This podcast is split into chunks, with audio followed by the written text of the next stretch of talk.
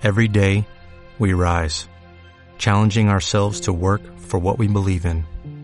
At U.S. Border Patrol, protecting our borders is more than a job, it's a calling. Agents answer the call, working together to keep our country and communities safe. If you are ready for a new mission, join U.S. Border Patrol and go beyond. Learn more at cbp.gov/careers. En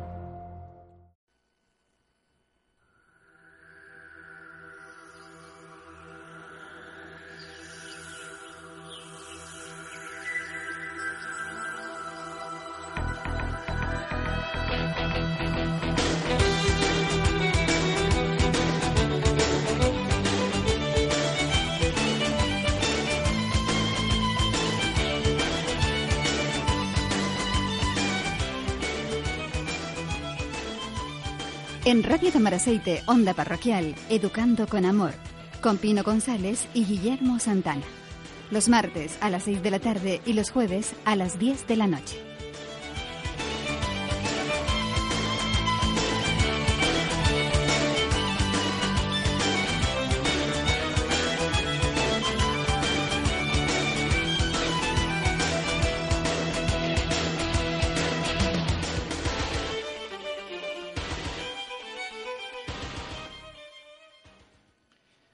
Amigos de Educando con Amor. Hoy vamos a hablar de teatro con un actor que se llama Gonzalo Versosa. Para presentar a nuestro invitado, diremos de él que nace en Boesillo, Valladolid, en 1967. Desde niño siente la vocación por el teatro participando en grupos escolares y en el instituto. Luego, a la edad de 20 años, se desplaza a Barcelona para un curso de informática que en principio le iba a tomar tres meses, pero al final, por cosas de la vida, termina pasando sus siguiente, sus siguientes 15 años en Barcelona. Eh, es entonces cuando da un gran salto profesional en el teatro ya que decide estudiar arte dramático en la escuela de María Dolores Cabo, quien era en aquel momento la mujer de Gila, del humorista. Gila pone el, desde el principio, pone los ojos en nuestro invitado de hoy y lo ficha para trabajar con él en televisión y en, teatro durante siete años. Gonzalo nos cuenta que esta eh, fue su mejor escuela, la experiencia de, siete años con Gila. Nuestro invitado ha hecho numerosos trabajos en teatro, cine y televisión y desde 2002 eh, imparte talleres de teatro tanto a adultos como niños. Bienvenido, Gonzalo. Eh, bien hallado, Guillermo, ¿qué tal? Pues bueno, antes de, continuar con nuestra charla, eh, que bueno, yo creo que va a ser es muy novedosa para nuestros oyentes, ya que este tema no, hemos, no lo hemos tocado nunca con anterioridad, pero bueno, decirle a nuestros oyentes que, que bueno, yo soy uno de, tus alumnos hace dos meses, que vamos a, que yo participo también en el taller de teatro. Y bueno, para, para un poco explicarles a nuestros oyentes por qué yo me animé al teatro, pues de lo que hablaremos más adelante, pero bueno, en principio, en mi caso no era, eh, como sabes, Gonzalo, una, una, diríamos, una afición por, por, por yo hacer una hacer representaciones, ¿no? Era, era, era, o fue, como te conté, porque, bueno, también otro de los participantes en el, en el taller, que es docente, eh, con el que ah, comparto muchas eh, de, las cosas que vamos descubriendo y él también sobre el tema de la enseñanza, pues él me decía, eh, vamos a este taller porque, porque es muy importante, Guillermo, el, el uso de la voz y el, la, expresión corporal y todo esto para, para, hacer eh, una, para hacer una clase lo más amena posible, ¿no? Y, y, es verdad, yo después me, puse a pensar eh, y por eso venía cuántas veces nos hemos quejado de, de profesores que sabían muchísimo, pero que no sabían transmitir nada. De entrada la pasión, pero pero verbalmente, eh, físicamente, no, no, manejaban bien la voz, la dicción, ¿no? Pues nada, esto es lo que a mí en, principio me, me, animó. Pero bueno, hoy venimos a hablar de, de, tu, de ti, de tu trabajo, Gonzalo. Pues nada, eh, antes de, de nada, eh, ¿la presentación te, te, ha parecido bien? ¿Quieres puntualizar algo? No, no, bien, correcto, Guillermo, muy bien. Me has presentado bien quién soy y Pues... habría mucho más que hablar, ¿no? Sí, claro. pero, pero, sí, bien. pero vamos a, explicarle a la gente un, un, poco lo que lo que haces ahora, ¿no? ¿Nos podrías explicar, eh, entre otras, para empezar, mm, por qué te, interesaste por el teatro desde niño y por qué eh, lo sigues haciendo ahora que eres mayor? Bueno, mm, mm, tú sabes, Guillermo, que esto es o suele ser un tema vocacional. O sea, esa, frase tan manida ¿no? y tan tópica de, de la vocación, eh, creo que es verdad en este caso, o por lo menos en mi caso, y creo que en general en el mundo de la interpretación, ¿no? del teatro, eh, es una vocación que yo, por lo menos en mi caso, es una vocación que desde niño tuve, y sobre todo pues a raíz de, mi primera obra de teatro como espectador, que, de repente me, llevan en el cole a ver eh, una obra de teatro, ya no me acuerdo ni cómo se titulaba ni nada, era estas para críos, ¿no? Y entonces de repente me doy cuenta que, que hay, ahí hay algo más. Me fascina, ese mundo me, me fascina y desde el primer momento pues eh, entiendo que, que, esos personajes son otros, pero son ellos. Entonces el, desentrañar ese misterio es lo que me cautiva y es lo que precisamente le lo diferencia de otras disciplinas, ¿no? Eh, pero eso, eso fue el motivo, vocacional y sobre todo pues la primera obra de teatro que, que veo. Ahí digo, ahí está. ¿Y, hoy qué dirías que es lo que hoy por hoy te mantiene enganchado? ¿Sigues enamorado de la, de la misma fascinación inicial o bueno, o, es, o el aprendizaje ya te, te ha visto otras dimensiones de las que nos puedas hablar ahora? Pues sí. Eh, primero porque el que tiene el gusanillo, como, como, dice el, como dice el refrán, el que tiene el gusanillo no lo, no lo puede matar. Entonces es una cosa que, como te digo, desde niño tengo, ¿no? En el tema de la actuación y del teatro eh, luego pues uno se forma, ¿no? estudia, aprende y va desarrollando en, otros campos eh, su potencial. Y siempre aprendiendo, siempre aprendiendo. Hasta que descubro por casualidad, descubro el mundo de los talleres de teatro, el enseñar teatro. Cosa que a mí ni, se me había ocurrido ni, ni, eh, ni, vamos, ni nunca había pensado en eso. Siempre a mí me gustaba ser actor, actuar, como mucho dirigir, pero pero de repente, bueno, se produce una anécdota, un hecho que, que, un amigo mío tiene dirige una asociación cultural y se queda, y entre otras muchas cosas que hacían, pues hacían clases de teatro, entonces se queda sin profesora de teatro porque se tiene que, tiene que viajar y tal. Y me lo propone, me dice, mira Gonzalo, él, él me había visto como, como espectador, él había sido espectador mío, ¿no? Yo como actor, y me dice, mira, eh, ¿por qué no vienes y das clases de, clases de teatro? en mi centro haces un taller o tal. Y yo digo, oh, ¿cómo? Pues yo nunca lo he hecho eso, es una cosa que no sé, que sí, hombre, que él me anima, me empuja, y yo digo, bueno, vale, vamos a ver, me preparo, me preparo mis clases, me, basadas básicamente en lo que yo he aprendido, pero luego ya con otro tipo de material, me aventuro, empiezo a dar las clases para adultos, era, era un grupo para adultos que en principio pues todos me reciben no mal, mal no, pero sí con la vista puesta y el pensamiento puesto en su, en su gran profesora de teatro que han tenido durante tres, cuatro, cinco años y que ellos quieren y aman y claro, ahora este nuevo, a ver, ¿no? Y nada, segundo día la relación fue genial, empezamos a congeniar el grupo y yo. Y tanto es así que, que aquel, aquel año fue, la verdad que fue una experiencia genial, tan genial que al final del último día de clase los alumnos pues me, hablan, me hacen un homenaje me, y, y, me insisten en que por favor continúe con ellos. Que, y bueno, continúo dando talleres eh, en ese centro, luego en otros, luego me aventuro a hacer uno para niños, lo hago y, y así fue.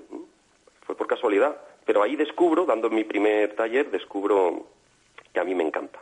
Que a mí me encanta, aparte de actuar o de dirigir, me encanta enseñar lo que, lo que transmitir, ¿no? Los, mis conocimientos y, y sobre todo porque cada día aprendes tú, aprendes algo nuevo tú con, con, tus alumnos.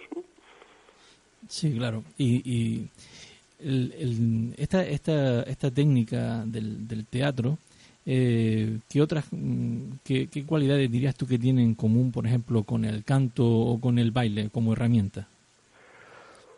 ¿Qué tienen en común? Hombre, tienen en común lo, común yo creo que aquí en, lo que tú estás diciendo, Guillermo, es, es lo, tribal, lo tribal, hablando de la tribu.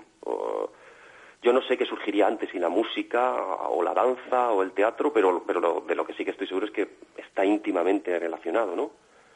Yo creo que, que, en la noche de los tiempos, cuando el hombre primitivo empieza a hacer sus ritos de agradecimiento a, sus dioses, y cantan, bailan, eh, tocan, dan con un palo en un trozo de madera para hacer música y, representan una acción, ¿eh? lo que hoy llamaríamos una escena. Eh, eh, donde, donde, bueno, donde representan una escena de, caza de un animal o, la valentía del guerrero en la lucha contra el enemigo, lo que sea. Pero significan pues aquello que, que, tiene importancia para ellos, ya sea porque lo temen, eh, para conjurarlo, o porque lo quieren, para que llueva, y ahí, yo creo que ahí surge el teatro, es que, y ahí, eso, es el nexo que tiene con el baile, con el, con el canto, con la música, yo creo que está muy unido, ¿no? Luego, claro, Luego, pues eh, todo va cambiando, avanza y que duda cabe que, que, es el teatro greco, grecorromano, ¿no? Eh, cuando se, se siembran, ¿no? se sientan las bases de lo que es el teatro como hoy conocemos, aunque el teatro ha ido evolucionando, pero, pero no tanto, no tanto. En lo importante, en lo básico, no ha evolucionado tanto. Somos gente que, que danza, que grita, que se mueve y que representa algo y que conjura sus miedos. Eso siempre, siempre lo vamos a tener, por eso el teatro eh, es eterno. Yo puedo decir como tallerista tuyo, ¿no? como alumno, que las dos horas que pasamos ahí eh, eh, con, el, con el resto de los, de los compañeros son dos horas que se pasan volando, que son súper divertidas, súper intensas. Yo desde luego te digo que, que a mí me ha sorprendido muy positivamente, porque yo históricamente nunca había sentido eh, atracción por las técnicas teatrales, pero, pero sí es verdad que, que a raíz de, de, estudiar el tema de la docencia, pues me he dado cuenta que es una herramienta muy, muy útil. Y también, eh, Gonzalo, cuando, cuando el primer día nos presentamos, qué sorpresa para mí ver que, que la cantidad de gente, eh, por distintas motivaciones, digamos, distintas de la propia escenificación, de ser actores o pretender ser actores, pues cuéntanos un poco, pues qué, perfiles son, ya, ya he dicho que, hay varios que son docentes, pero cuéntanos un poco los perfiles de las personas que, que acceden a, que quieren hacer el taller y por qué lo hacen. Sí, eh, eh, estos talleres, este taller concretamente que yo, que yo organizo, eh, va dirigido a adultos. En principio este es para adultos, pero va dirigido a adultos que, que, quieran ser actores o no. Eh, casi diría yo que no, porque eh, va dirigido a, perder tus miedos, a mejorar carencias, ¿eh? como la lectura en público, por ejemplo, la, exposición a los demás, esa exposición a los demás de que, genera ese miedo escénico, a perder ese miedo escénico, a, mejorar en la expresión corporal, en el lenguaje no verbal, eh, la proyección y la visualización de, la voz, la relajación, una cosa muy importante que yo siempre hago hincapié, bueno, tú sabes, Guillermo, ¿no? Eh, siempre eh, en los talleres, yo siempre, todas las sesiones empezamos relajándonos, con una relajación, es muy importante, a, través de la respiración, a través de lo físico, de la relajación física, vamos consiguiendo la relajación mental. Luego la unimos y creamos el, la, la tesitura para poder luego trabajar eh, toda la sesión. Hay gente que cuando eh, asiste a mis talleres mm, nunca se ha relajado ni sabe lo que es eso. Eh, todos escuchamos mil veces, mm, tú relájate, relájate, estate relajado, ¿no? Cuando alguien está nervioso, está... y dices, sí, pero ¿cómo? ¿Qué coño hago yo para relajarme? Con perdón de, sí, con perdón de la palabra, ¿qué hago yo para relajarme? Bueno, pues aquí yo doy las claves para relajarse, que no, no es complicado, es sencillo, enseguida la gente va aprendiendo, ¿no? Y, bueno, como, eh, se tocan todos estos temas ¿eh? a los que he hecho referencia, pues ¿para quién va, va dirigido? Pues para, cualquier persona que quiera mejorar, ya sea en su vida personal o laboral, eh, en ese aspecto, lectura en público, expresión corporal, lenguaje no verbal, a base pues de ejercicios, de ejercicios simples, de, de ejercicios simples que, a ver, ¿cuál son su fin último? Pues la, eh, su fin último es la, representación de una escena, la creación de un personaje, pero eso es lo de menos. Yo diría, eso es lo de menos. Lo bueno es que a través, de, a través del autodescubrimiento y del autoconocimiento y de la interactuación con los demás, pues se, va, se van adquiriendo conocimientos y valores casi sin darte cuenta, que, cuyo fin último es la formación del actor o actriz, pero que también sirven en sí, y eso es lo interesante, pues para el desarrollo físico, emocional e intelectual de, de la persona. Yo para nuestros oyentes, algunos datos del taller, al menos en el que estoy participando yo, Creo que la alumna más joven tiene 16 o 17 años y, el, y la mayor o el mayor tiene del orden de 61 o 64 años. O sea que el espectro de edades de los que estamos allí es muy amplio, ¿no? Y después también veo que hay, hay, digamos, abogados, hay psicólogos, hay docentes, eh, sí, hay, o sea, y, y, realmente creo que de los 15 que podemos ser, 14, 15, ¿verdad? Eh, yo creo que solo me llamó la atención el primer día que dos o tres dijeran que siempre quisieron actuar, que habían actuado previamente en obras de teatro y tal, y, el resto era por vencer mi miedo escénico, por mejorar mi expresión oral en, en, el vivo y en directo, ¿no? En, eh, en, el tema docente o cuando en el trato al público, o en este caso del abogado, pues que que para ayudarle a vencer eh, técnicas para, para sobreponerse a su timidez pues cuando está ahí en los, en los juzgados no y, y, que está haciendo pues pues un éxito no porque a mí al menos yo una de las cosas por lo que lo quería hacer era para mejorar mi, mi expresión mi dicción en esta herramienta que puede ser la, la radio no para articular para articular mejor. Y, y también para cuando hago algún tema docente pues también mejorar diríamos, la, la, puesta en escena de los contenidos que, que, uno, que uno tenga que hacer, ¿no? Porque eh, tú tuviste como, como un profesor, eh, en eso fuiste eh, afortunado, ¿no? De contar a un maestro como, como fue Gila, ¿no? Porque Gila, mm, creo yo que quizás sea uno de los pioneros o quizás fue el pionero en España de los monólogos como los entendemos hoy, cuando yo los hacía hace ya 30 años, ¿no? Lo de salir y no la unidad humorística chiste, ¿no? El humorista que salía contaba chistes como, como una metralleta y, sino que él tenía como un hilo argumental, ¿no? La guerra o, o, que se encontró con un amigo o un, viaje por, por, Europa o yo qué sé, a mí eh, desde luego Gila eh, mm, me gustaba mucho, ¿no? Y, y cómo la cómo manejaban la cómo maneja la, la voz no cómo maneja los silencios porque también eh, las inflexiones la, la eh, las entonaciones para dar los dobles sentidos no o triples los tempos no es, es una herramienta tan poderosa no porque yo yo intento, yo leo o me preparo un un monólogo de los de Gila o, o Les Luthiers o toda esta gente que utiliza la voz de una forma súper sofisticada, ¿no? Que, que, tiene mucho arte. Y, y, desde luego nosotros no conseguiríamos arrancar la, bueno, al menos yo no conseguiría arrancar las risas que, que, que, arranca un, humorista de estos, ¿no? Bueno, no creas, Guillermo, ¿eh? ha habido alguna sesión en clase, de algún ejercicio tuyo que, que has despertado la hilaridad de, todos los, compañeros, o sea que no te, no te subestimes. Porque sí, bueno, yo porque, como yo digo, muchas veces...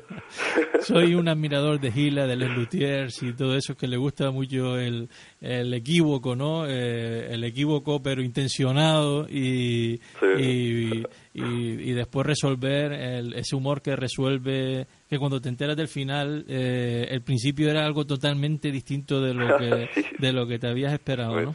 y entonces ese tipo de, humor a mí en particular me, me gusta me gusta mucho no pero bueno eso cuéntanos un poco cómo fue tu, tus experiencias con Gila ¿qué, aprendiste de ese gran maestro pues yo tuve la suerte porque es, eh, eh, fue suerte es estar en el momento justo en el día adecuado, en el, bueno, eh, la suerte, yo creo que la suerte existe, pero también hay que buscarla, ¿no? Porque si es el típico chiste de del que quiere que le toque la lotería, que le toque la lotería y reza a Dios todos los días porque le toque la lotería y algún día Dios se le aparece y dice, mm, venga, vale, te va a tocar. Y dice, pero chico, eh, compra un décimo algún día.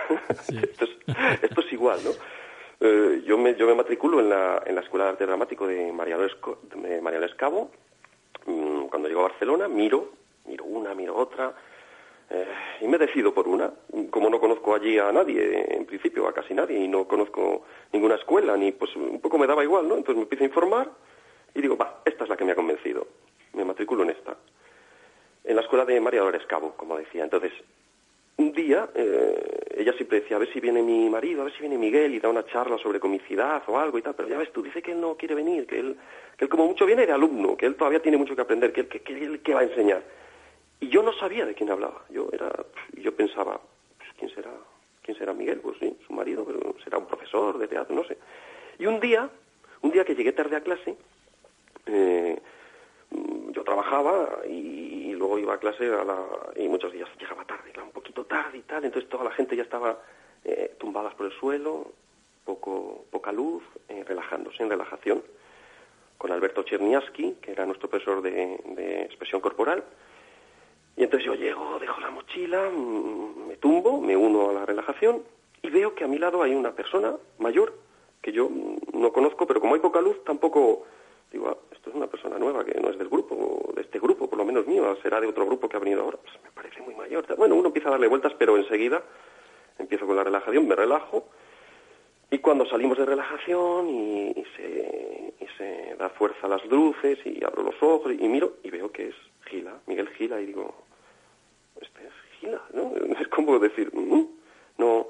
Y entonces eh, María, que, que, nos iba a dar esa clase, ella personalmente, me presenta, me dice, mira Gonzalo, este es Miguel Gila, que como no has venido al principio de clase cuando le presentaba a todo el mundo, pues eh, supongo que claro, lo conocerás y tal, aunque, bueno, yo te, lo presento personalmente y eh, dice que él va a ser un alumno más y tal. Bueno, entonces yo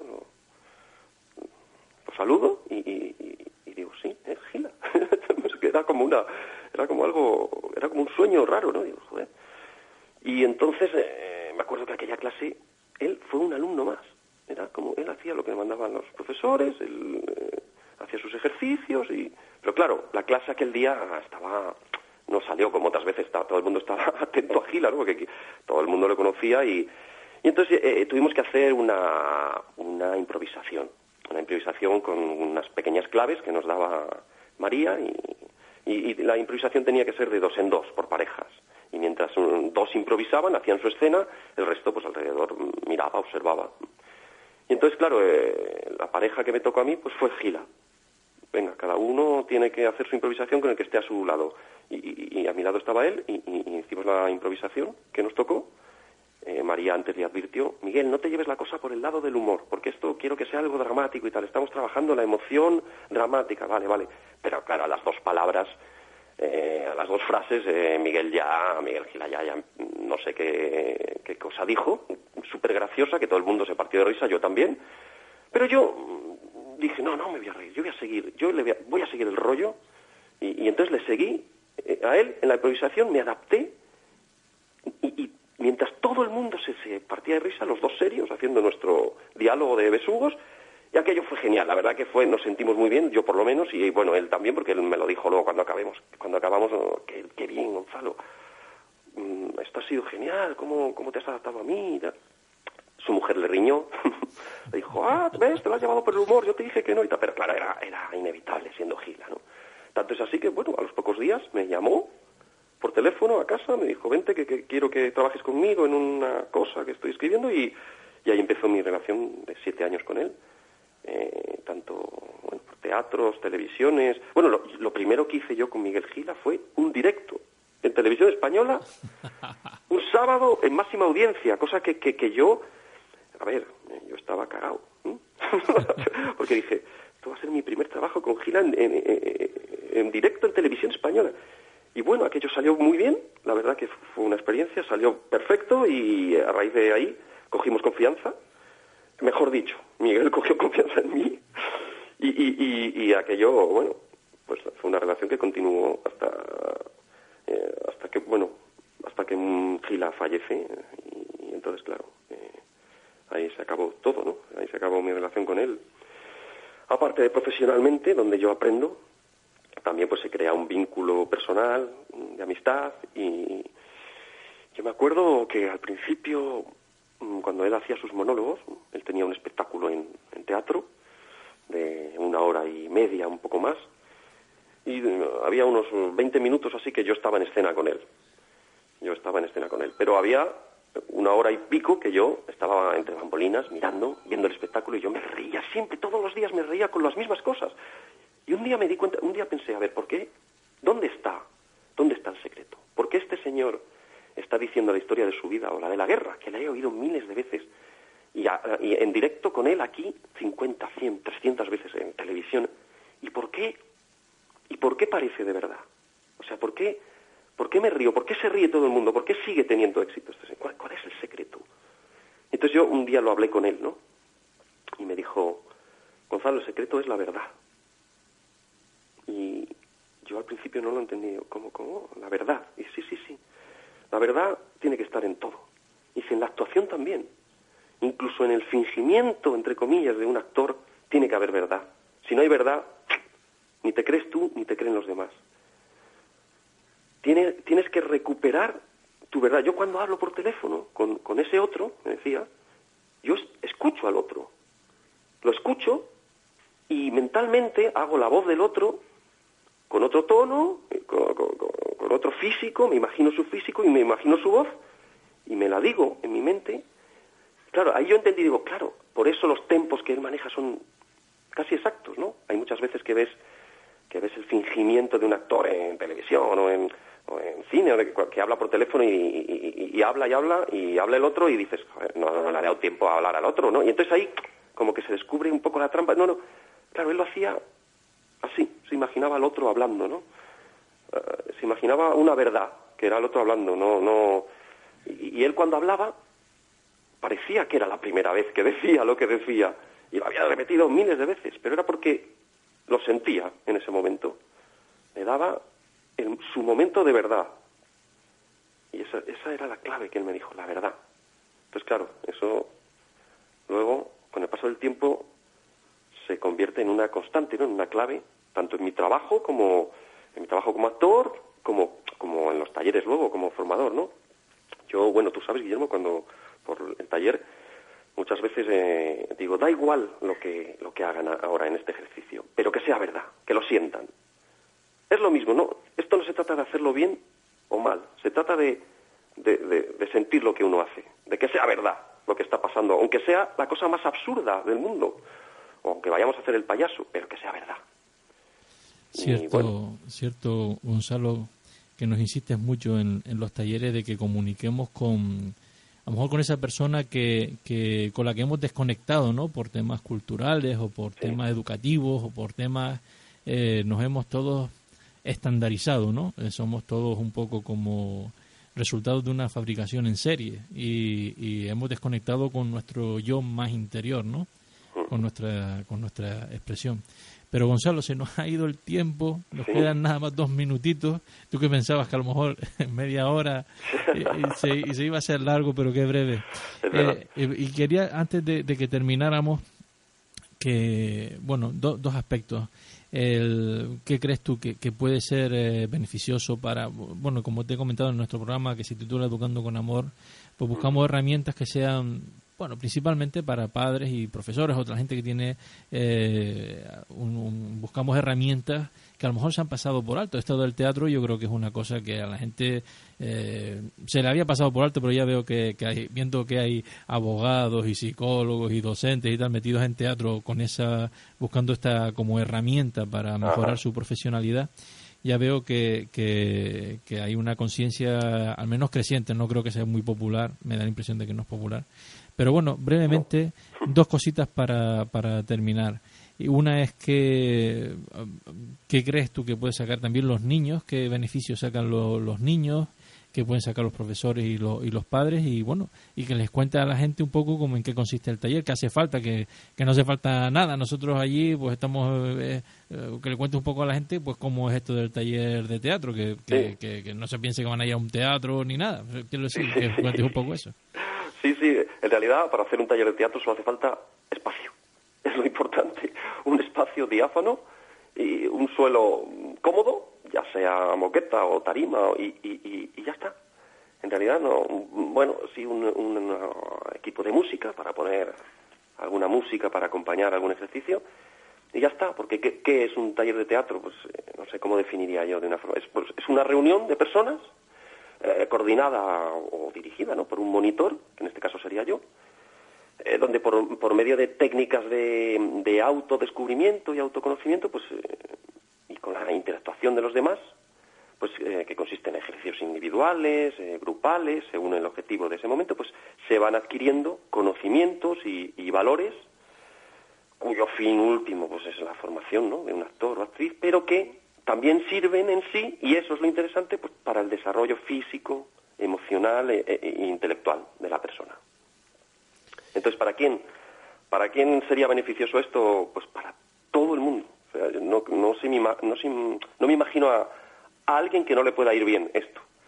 Eh, eh, sobre todo eh, adultos. Parece mentira, pero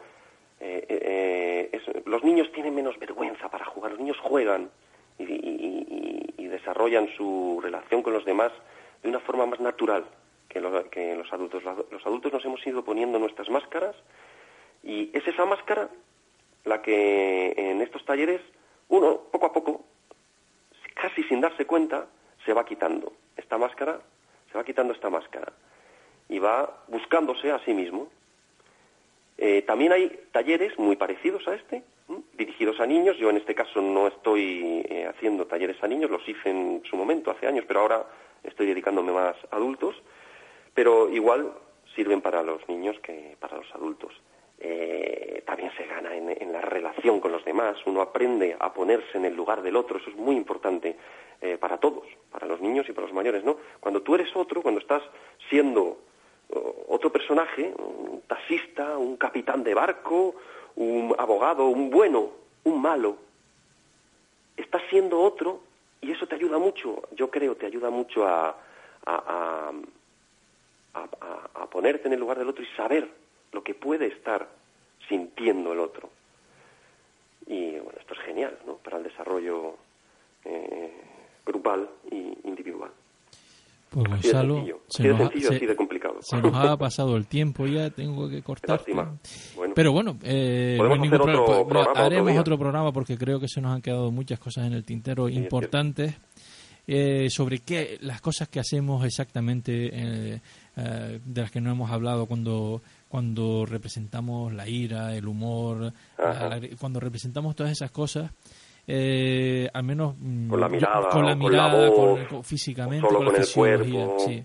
Esa, eh, me gustaría que un día habláramos un poco de todo eso porque es para mí es sumamente interesante. en, parte hacerlo en primera persona, ponerme en un estado distinto en el que me encuentro, ¿no? Pues ahora siente eh, odio, o ahora siente amor, o ahora eh, provocárselo, ¿no? Provocarlo y cambiar la fisiología y todo ese tipo de cosas, eh, vivirla en primera persona, pero también lo cuando uno lo ve en los demás, en los demás talleristas, no cómo hacen ellos, cómo reflejan ellos ese, para, esos, esos sentimientos que tenemos que, expresar, ¿no? Eh, ah, para mí es sumamente revelador y veo que son técnicas que, que se utilizan también en programación neurolingüística y en otras y en otros temas de psicología, etcétera y he, descubierto recientemente hablando con un psicólogo diciéndole que, hacía el taller de teatro que, que, había una teatroterapia dirigida por psicólogos y todo eso de lo que ya algún día pues se puede hablar sí, pues Gonzalo te tengo que dejar y te emplazo para otra para otra charla. Pues sí muchas gracias Guillermo y encantado. Y nos vemos después en el taller nuestro vale claro sí hoy tenemos sesión. Pues un fuerte abrazo y hasta y hasta luego. Un abrazo adiós. Venga.